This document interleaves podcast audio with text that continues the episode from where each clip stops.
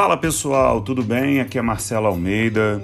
Sejam todos muito bem-vindos. Esse é o primeiro episódio de uma série de podcasts que a gente vai colocar aqui para tratar sobre a voz da integridade. A ideia é que a gente traga aqui uma série de, de questões atuais relacionadas ao tema da integridade e, sobretudo, aos mecanismos de compliance, porque eu particularmente acredito que a gente só alcança a integridade se nós tivermos um conjunto de medidas representadas pelos mecanismos de compliance que vão conseguir nos conduzir a essa nova era, que é a era da integridade, para que a gente consiga construir relações sociais e negociais mais éticas, mais probas e mais íntegras. E nessa jornada a gente tem que ter a legislação, a alta administração do nosso país do lado das pessoas que estão dispostas a fazer essa caminhada. Ela não é fácil, mas é uma quebra de paradigma, é um caminho para uma nova cultura que, sem dúvida nenhuma, a legislação consegue é, trazer contribuições muito assertivas para que a gente possa ter uma, uma jornada, portanto, mais eficiente.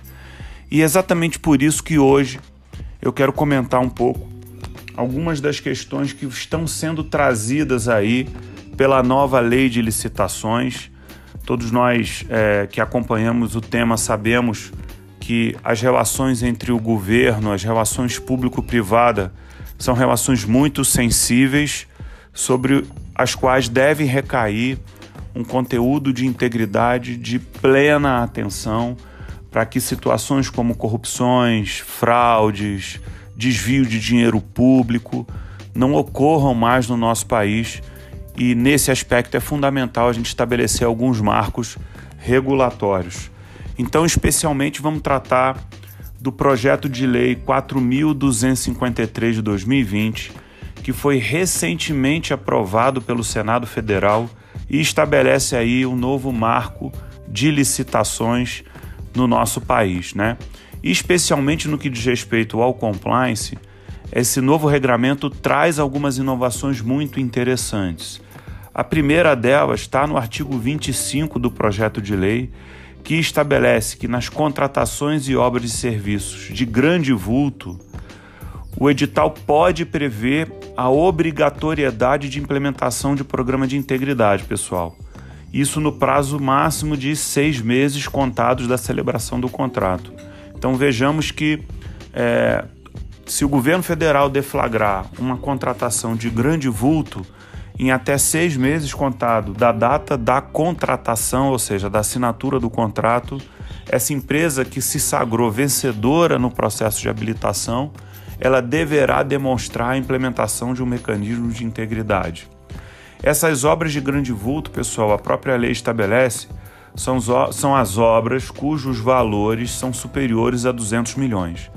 Então, grandes relacionamentos que se avizinham, por exemplo, a aquisição de vacinas para o combate à Covid, que envolvem valores muito altos, grandes empreendimentos, grandes obras, sobretudo as obras de infraestrutura, certamente elas vão estar cobertadas por esse dispositivo que obriga a implementação dos mecanismos de integridade. Isso ainda é um passo, né? É um passo que já existe uma série de críticas que são feitas com relação aos gatilhos de valor que são dados à obrigatoriedade do mecanismo de compliance. Eu, particularmente, acho que é um passo muito importante é, incorporar os mecanismos de integridade de forma obrigatória em, em contratações públicas é uma necessidade.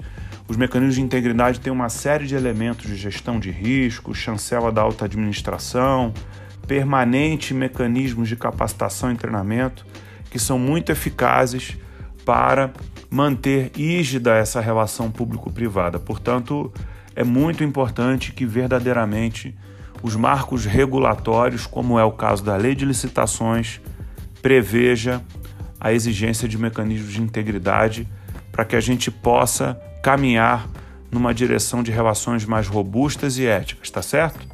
Esse é o nosso papo de hoje. Agradeço imensamente a, a audiência de vocês. Continue nos acompanhando na voz da integridade para que a gente possa dar voz aos mecanismos de integridade e a gente verdadeiramente caminhe na direção de um mundo mais ético, mais probo e mais íntegro, tá certo? Um forte abraço para vocês e até a próxima.